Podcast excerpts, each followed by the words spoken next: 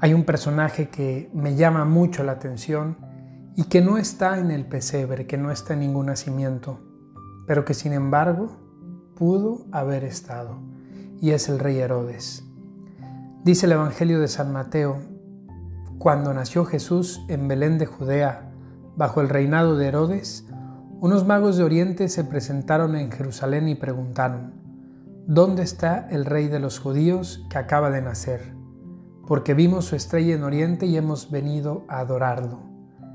Al enterarse, el rey Herodes quedó desconcertado y con él toda Jerusalén. Herodes mandó llamar secretamente a los magos, y después de averiguar con precisión la fecha en que había aparecido la estrella, los envió a Belén diciéndoles, Vayan e infórmense cuidadosamente acerca de ese niño, y cuando lo hayan encontrado, avísenme para que yo también vaya a rendirle homenaje.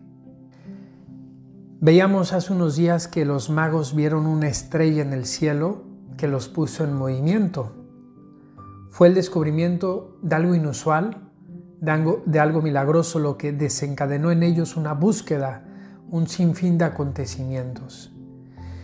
Pero si nos fijamos bien, la estrella brillaba para todos, no solo para los magos. No era una estrella que brillaba de manera exclusiva para los que tenían un ADN especial, para los que tenían pues un llamado particular de ser los primeros cristianos. Era una estrella que brillaba para todos. Pero ya lo decía bien un padre de la iglesia, San Juan Crisóstomo.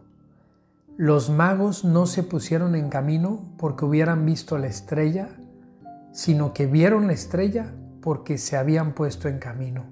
Los magos tenían el corazón abierto a Dios, el corazón abierto al horizonte, y por eso lograron ver lo que el cielo les mostraba, porque había en ellos una inquietud, una inquietud que les empujaba, que les hacía estar abiertos a una novedad. Herodes, en cambio, nos presenta la actitud contrapuesta. Él no estaba tan lejos como los magos al inicio.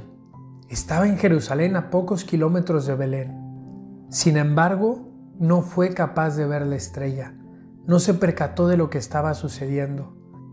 Mientras los magos caminaban, Jerusalén dormía dormía de la mano de un Herodes que lejos de estar en búsqueda, también dormía.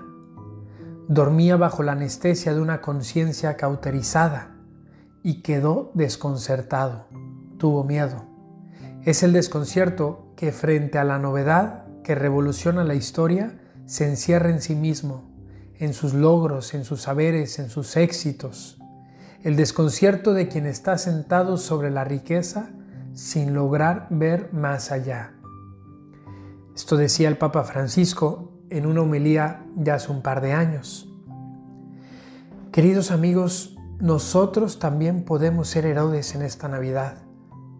Puede estar a nuestro lado gente que va en camino a Belén, que va en camino a encontrarse con Dios, que están siguiendo la estrella y podemos nosotros quedarnos como Herodes, fríos, indiferentes, tristes, con una vida de mediocridad. Qué pena sería que sucediera esto. Qué pena sería que, teniendo la oportunidad de llegar a Belén, a una Navidad bien vivida, como nos invita Dios y la Iglesia en este año, nos quedemos en un palacio frío, en ese palacio de nuestra vida de pecado, de nuestra vida mediocre. Herodes no pudo adorar al niño porque no quiso cambiar su mirada. No quiso dejar de rendirse culto a sí mismo, creyendo que todo comenzaba y terminaba con él. No pudo adorar porque quería que los demás lo adoraran. Hoy se nos presenta un doble camino. Hoy, queridos amigos, tenemos que tomar una decisión. ¿Vamos a continuar yendo hacia Belén en búsqueda de ese niño Dios? Con esa humildad, con esa ilusión de los Reyes Magos? ¿O nos vamos a quedar en el palacio frío? Quiera Dios que nos decidamos a hacer ese viaje a Belén.